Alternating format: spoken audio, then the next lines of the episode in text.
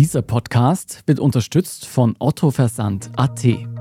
Ich bin Scholt Wilhelm. Das ist Thema des Tages, der Nachrichtenpodcast vom Standard.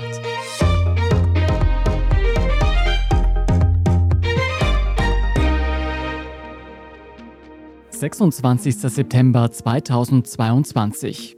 In der Ostsee knallt es. Powerful explosions damaged the two Nord Stream gas pipelines. An mehreren Stellen tritt offenbar Gas aus. They supply 35% of gas from Russia into Europe. Auch nach Einschätzung der Bundesregierung können sie nicht durch natürliche Ereignisse oder Materialermüdung entstanden sein. Germany, Denmark and the US all fear it could be sabotage. Sieben Monate später ist noch immer unklar, wer die Nord Stream Pipeline gesprengt hat. Doch einer schlägt Alarm ein Geheimdienstmann im Ruhestand. Und anstatt dass er irgendwie so Dokus in der Küche macht, hört er im Endeffekt Kommunikation von Schiffen und U-Booten ab, die so in der Ostsee, Nordsee unterwegs sind. Diese abgefangenen Funksprüche lösen eine internationale Recherche aus, an der auch der Standard beteiligt ist. Die Spur führt zu angeblichen Forschungsschiffen aus Russland. Diese Schiffe sind nach allem, was man weiß, dazu da, die Infrastruktur, die am Meeresboden liegt, zu scannen und zu schauen, gibt es da womöglich Infrastruktur, die man angreifen könnte. Wir sprechen heute über eine brisante Theorie im Nord Stream Kriminalfall. Darüber, ob hinter dem Anschlag tatsächlich Russland stecken könnte. Frederik Obermeier, du bist Investigativjournalist und hast mit deinen Kollegen für den Standard Einblicke in die Hintergründe der Sprengung der Nord Stream Pipeline erhalten. Was geht daraus hervor? Uns haben unsere Kollegen aus Dänemark, Norwegen, Schweden und Finnland eingeladen, an einer Recherche teilzuhaben, die sie schon vor mehr als einem Jahr gestartet haben. Sie wollten sich damals noch einfach die russischen Aktivitäten im skandinavischen Raum anschauen. Ja, und dann kam die Explosion an der Nord Stream Pipeline im September letzten Jahres. Und sie sind im Zuge ihrer Recherchen auf einen ehemaligen Mitarbeiter eines britischen Geheimdienstes gestoßen, der jetzt Rentner ist und anstatt dass er irgendwie so Dokus in der Küche macht, hört er im Endeffekt Kommunikation von Schiffen und U-Booten ab, die so in der Ostsee, Nordsee unterwegs sind. Der zeichnet es zum Teil auch auf und da ist er dann rückblickend darauf gestoßen, dass er schon Monate vor den Explosionen verdächtige Schiffsbewegungen ausmachen konnte. Und zwar konnte er Kommunikation abfangen von russischen Schiffen, die da quasi ihre Positionen durchgeben. Und er hat sich dann genauer angeschaut, was diese Positionen, wo die genau sind. Und dann ist er darauf gestoßen, dass bereits im Juni, also mehrere Monate vor den Explosionen verdächtig oft und häufig mysteriöse russische Schiffe rund um die Pipeline rummanövriert sind, in einem Gebiet, was sonst zum Beispiel für die zivile Schifffahrt gar nicht genutzt wird. Also wo es sehr, sehr auffällig ist, wenn dort Schiffe sich überhaupt bewegen und wenn es dann auch noch Schiffe aus Russland sind. Bevor wir jetzt auf diese Details eingehen, nochmal zurück zu diesem Pensionisten, der jetzt privat diese Funksprüche abhört. Wer ist das genau und kann man einem Ex-Geheimdienstler, wie du gesagt hast, der Privatkommunikation abhört, auch vertrauen? Also dieser Mann nennt sich James.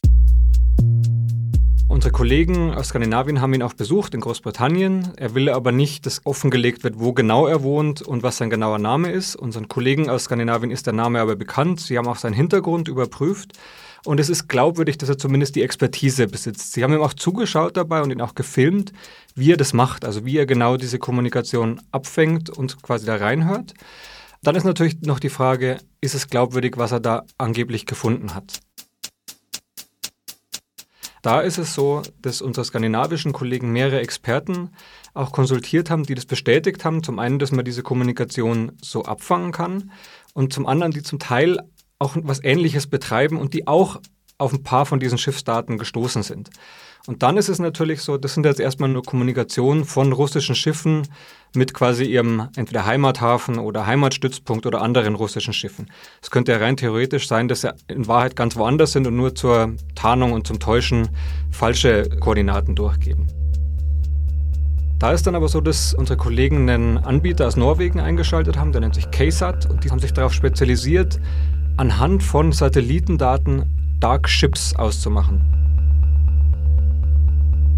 Dark Ships nennen Experten Schiffe, die so quasi das automatische Informationssystem ausgeschaltet haben. Das ist so das System, was immer pingt, wo ein Schiff sich befindet. Da gibt es auch Datenbanken, wo man das live quasi anschauen kann, wo ist das jeweilige Schiff. Und wenn Schiffe das ausschalten, dann ist es erstmal verdächtig. Entweder weil es zum Beispiel militärische Schiffe sind, Geheimdienstschiffe oder aber auch manchmal Schmugglerschiffe. Und deswegen haben sie diesen Anbieter hinzugezogen, weil der sich darauf spezialisiert hat, nach solchen Schiffen zu suchen. Und die haben genau an diesen Punkten, genau an den Koordinaten, die James schon gefunden hatte, haben sie verdächtige Schiffe aufgespürt Schiffe, die auch von der Länge her ungefähr passen würden. Dann gab es so Radar- und Infrarotbilder, wo man dann auch wieder quasi durch die Wolkendecke hindurchschauen kann. Und daran sieht man, ja, zu dem Zeitpunkt waren dort Schiffe, das matcht genau mit dem, was James herausgefunden hat. Und dann ist jetzt auch noch vor ein paar Tagen hinzugekommen. Wenige Tage vor den Gaspipeline-Explosionen in der Ostsee hat sich nach Angaben des dänischen Militärs ein russisches Spezialschiff in der Nähe befunden. Demnach habe die Marine 26 Fotos von der SS 750 machen können. Und wo auch James gesagt hat, naja, die sieht er auch in seinen Daten. Und hier, jetzt mittlerweile wissen wir sogar, das hat das Militär hat diese Schiffe auch gesehen und Fotos davon gemacht. Du hast jetzt mehrfach gesagt, das sind verdächtige Schiffe, das sind Schiffe, die versuchen, nicht sichtbar zu sein, dort, wo sie tatsächlich sind. Was hat denn diese Schiffe noch so verdächtig gemacht? Also ursprünglich, und das war eben noch weit vor den Explosionen an der Nord Stream Pipeline, war es so, dass unsere Kollegen gemerkt haben, auch mit James Hilfe, aber auch durch andere Recherchen, dass in der Nord- und Ostsee auffällig viele russische Schiffe unterwegs sind. Und zwar russische Schiffe, die offiziell entweder komplett zivile Schiffe sind oder Schiffe sind, die quasi einen wissenschaftlichen Zweck angeblich haben und die immer wieder auch verdächtig gekreist sind, immer wieder auch genau an den Stellen gefahren sind, wo es am Meeresboden zum Beispiel Internetkabel gibt, wo es am Meeresboden Pipelines gibt oder wo es quasi dann die Kabelstränge gibt, die zu Offshore-Windanlagen führen. Woraus unsere Kollegen geschlossen haben, diese Schiffe sind nach allem, was man weiß und auch was Experten aus dem skandinavischen Raum festgestellt haben, dazu da, quasi die Infrastruktur, die am Meeresboden liegt, zu scannen und zu schauen, gibt es da womöglich Infrastruktur, die man angreifen könnte. Zum Beispiel Internetkabel kann man abzwicken oder man könnte es zum Beispiel auch abhören. Wenn man die Kabel zu Offshore-Windanlagen abzwickt, dann kann man auch Teile eines gewissen Gebietes zum Beispiel vom Strom abschalten oder zumindest kurzzeitig. Und dass dann später auch noch die Nord Stream-Explosion kam, hat dann quasi unsere Kollegen dazu geführt, dass sie gesagt haben, na, das müssen wir uns mal genauer anschauen. Es gibt ja derzeit noch diverse Theorien, wer dahinter stecken könnte hinter diesen Explosionen. Aber eine ist, dass es womöglich Russland gewesen sein könnte. Und was unsere Kollegen da jetzt rausgefunden haben, ist natürlich ein Puzzlestück, aber es löst noch nicht das komplette Rätsel.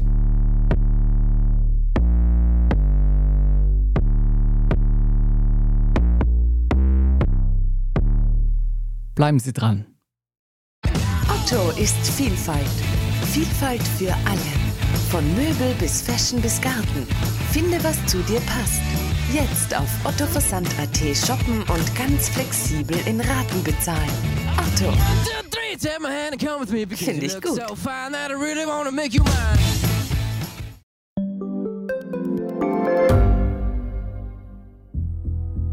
Was ich nicht nachvollziehen kann, ist, warum an jedem Unrecht immer ich schuld sein soll. Ein Korruptionsskandal jagt den anderen. Österreich hat in den letzten 30 Jahren viel über Klimaschutz gesprochen, aber zu wenig getan. Die Politik verschläft die Klimakrise. Die Behörden haben alles richtig gemacht. Fehler vergisst man, statt daraus zu lernen. So sind wir nicht. So ist Österreich einfach nicht. Aber wie ist Österreich dann? Das wollen wir bei Inside Austria herausfinden. Wir blicken auf die großen österreichischen Skandale. Von Ibiza bis Ischgl. Wir wollen wissen, wer dafür in der Politik die Verantwortung trägt. Und wir schauen genau hin, wo Österreich über seine Grenzen hinaus mitmischt. Vom Wirecard-Skandal bis zum Ukraine-Krieg. Das ist Inside Austria von Standard und Spiegel. Jeden Samstag eine neue Folge, überall, wo es Podcasts gibt.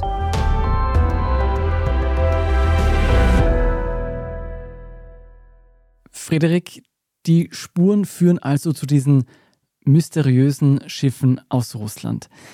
Ist denn tatsächlich ausgeschlossen, dass diese Schiffe rein zur Observation oder zu Wartungszwecken in der Nähe der Pipelines sich befunden haben? Es wäre schon ein sehr, sehr großer Zufall, um es mal so zu sagen. Also generell diese Schiffe aus Russland, die dort in der Gegend unterwegs sind.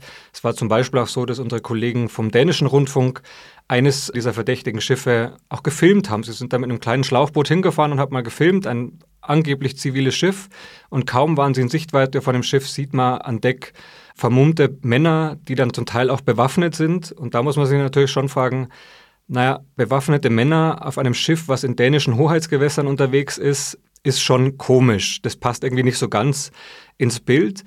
Was jetzt aber die Nord Stream Pipeline angeht, da muss man sagen, rein theoretisch könnte es tatsächlich ein Zufall gewesen sein. Es könnte auch womöglich sein, dass diese Schiffe dazu da waren, um diese Infrastruktur zu schützen, weil die Russen Angst hatten, dass die angegriffen wird. Deswegen sind wir auch sehr, sehr vorsichtig in der Einschätzung, was denn das jetzt genau heißt. Im Endeffekt ist es eine Spur da sehen wir jetzt mehr, da sehen wir mehr Puzzlestücke, aber das Gesamtbild sehen wir eben noch nicht.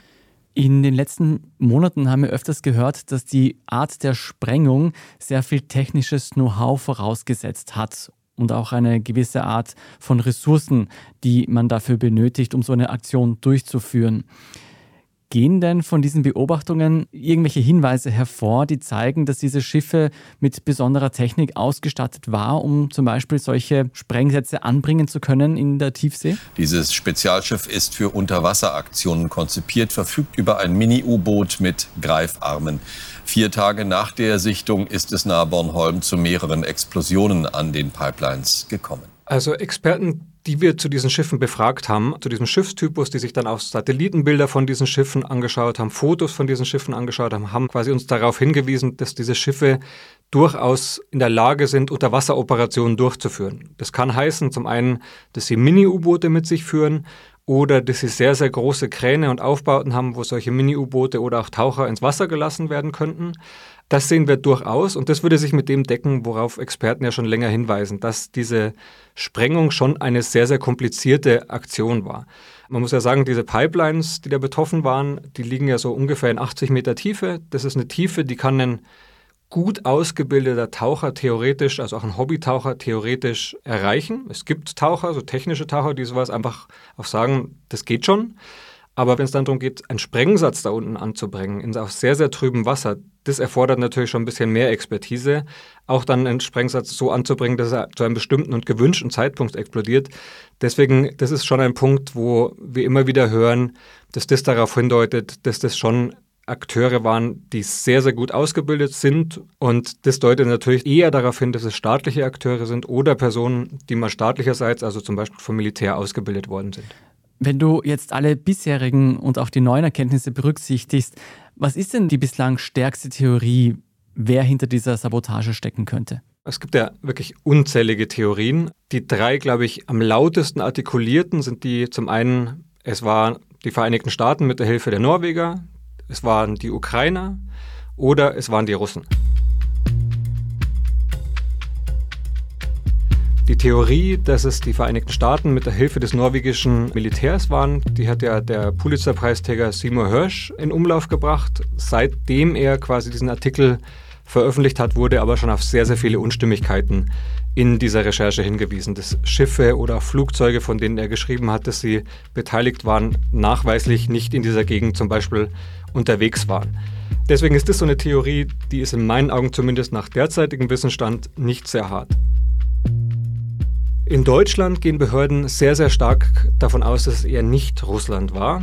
Jetzt ist deutschen Ermittlungsbehörden offenbar ein Durchbruch gelungen. Eine pro-ukrainische Gruppe soll für die Explosionen verantwortlich sein. Wer sie beauftragt hat, noch unklar. Der Grund ist, dass sie auf einem Segelschiff, was einige Wochen vor der Explosion angemietet worden ist, die Andromeda, die auch in dieser Gegend unterwegs war, dass dort quasi auf diesem Schiff Sprengstoffspuren gefunden worden sind. Und wovon die Ermittler ausgehen, ist, dass mehrere Ukrainer oder Akteure, die irgendwas mit der Ukraine zu tun haben, dieses Boot mit falschen Pässen angemietet haben. Recht viel weiter ist man aber auch hier, soweit wir wissen, zumindest behördlicherseits, auch nicht gekommen. Und es wird auch darauf hingewiesen, dass es auch sein könnte, dass das eine bewusst gelegte Spur ist, die in Richtung Ukraine führen soll. Ukraine's President Volodymyr Zelensky has denied that Kyiv was involved in the destruction of the Nord Stream gas pipelines. The Kremlin, meanwhile, has dismissed the allegations as a quote, attempt to rig the news. Dann haben wir jetzt die russische Spur als dritte Spur. Da ist jetzt das, was jetzt quasi ans Licht kommt und was auch in den letzten Tagen immer schon sich erhärtet hat, nämlich diese Fotos, mehr Hinweise auf noch mehr Schiffe. Das deutet darauf hin, aber auch das ist noch kein Beleg. Nehmen wir mal an, es war tatsächlich Russland. Was könnte denn das Motiv gewesen sein? Russland hat ja sehr viel Geld damit verdient, das Gas von Russland nach Europa zu schiffen. Na, zum einen ist es eine Machtdemonstration, zu was Russland in der Lage ist. Und damit ist auch final diese Diskussion beendet. Drosselt man jetzt die Gaslieferungen von Russland nach Europa? Nein, dann sind sie nicht mehr gedrosselt. Jetzt sind sie einfach komplett unterbrochen und es ist keine Diskussion mehr. Und was natürlich auch ein Punkt ist, den wir, glaube ich, jetzt zurzeit so ein bisschen aus den Augen verlieren, weil wir jetzt gerade so von einem Krieg in der Ukraine sprechen und Russland einfach ein Kriegsakteur ist, nämlich der Angreifer. Aber sollte dieser Krieg irgendwann mal hoffentlich vorbei sein, ist auch irgendwann die Frage, naja, Russland hat schon vor der Sprengung die Lieferung gedrosselt und runtergefahren, obwohl sie vertraglicherseits verpflichtet waren, mehr zu liefern. Da könnte es ja zum Beispiel auch sein, dass es da dann zu Regressforderungen kommt und die sind sehr, sehr hoch. Durch diese Explosion sollte nicht geklärt werden können, wer dahinter steckt, werden diese Regressforderungen vermutlich ins Leere laufen, weil die Russen immer sagen könnten, naja, Leute, selbst wenn wir gewollt hätten, wir konnten gar nicht mehr, weil die Röhren zerstört waren. Es sind so viele Geheimdienste damit beschäftigt, diese Frage zu klären. Wer steckt hinter den Pipeline-Sprengungen? Denkst du, wir werden es tatsächlich jemals erfahren? Ich hoffe es. Es ist letztlich eine Frage der Zeit. Ich persönlich hoffe, dass es schon in den nächsten Wochen und Monaten soweit ist weil diese Bilder, wie quasi dieses Meer blubbert und dort dieses Gas aufsteigt, das ist schon was, was, glaube ich, auch sich jedem so ins Gedächtnis gebrannt hat. Und ich finde es wichtig, auch um diese ganzen Gerüchte den Einhalt zu gebieten, dass da wirklich transparent auch ermittelt wird, wenn es Behörden sind. Wir Journalisten werden ja ohnehin weiter recherchieren und hoffentlich auch bald schon mehr Hinweise zutage fördern. Im Worst Case ist es dann, glaube ich, so, dass wir es erst in einigen Jahrzehnten erfahren würden, wenn nämlich die Geheimdienstarchive im Westen und im Osten geöffnet werden. Aber ich hoffe, dass dieser Fall viel früher geklärt wird, was ja doch einer der großen Kriminalfälle der jüngsten Zeit ist.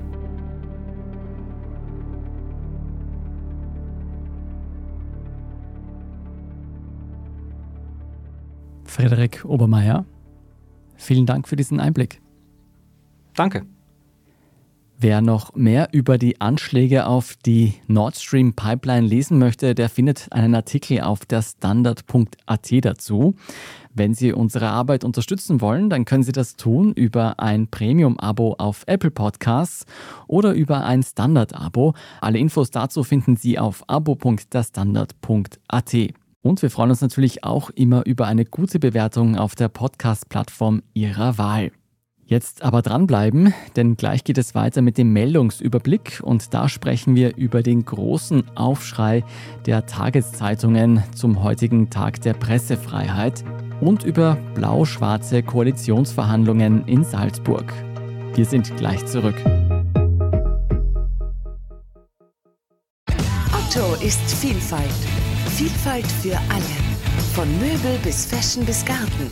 Finde, was zu dir passt. Jetzt auf ottoversand.at shoppen und ganz flexibel in Raten bezahlen. Otto. Finde ich gut.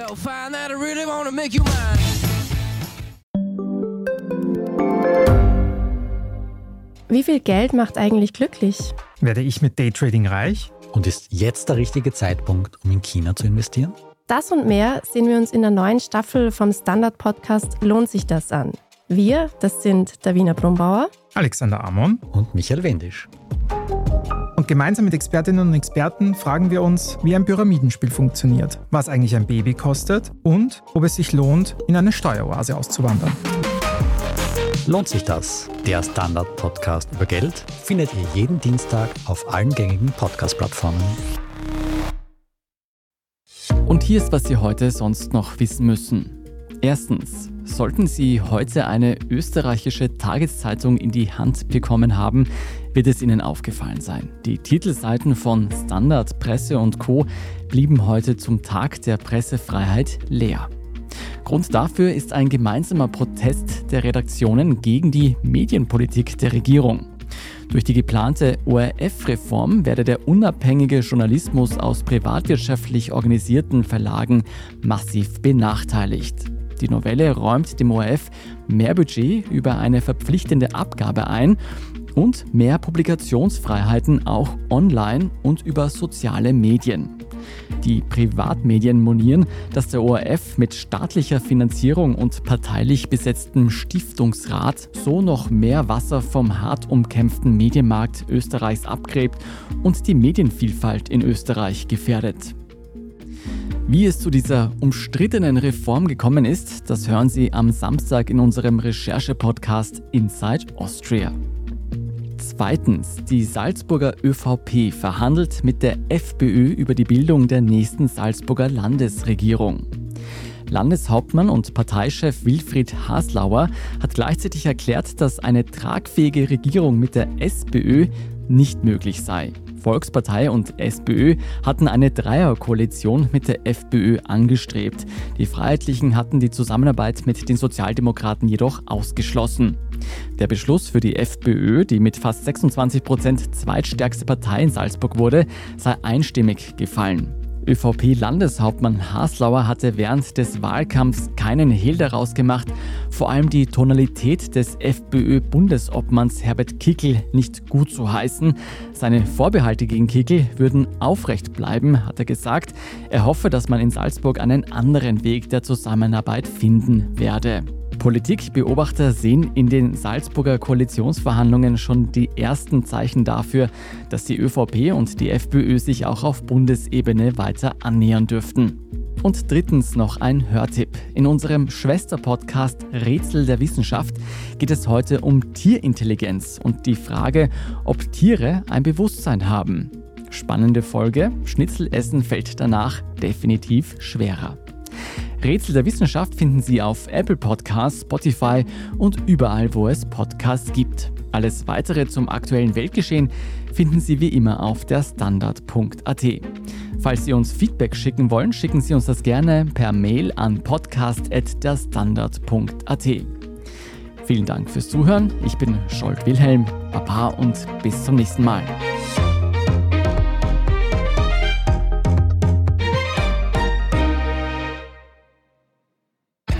Otto ist Vielfalt. Vielfalt für alle. Von Möbel bis Fashion bis Garten. Finde, was zu dir passt. Jetzt auf ottoversand.at shoppen und ganz flexibel in Raten bezahlen. Otto. Finde ich gut.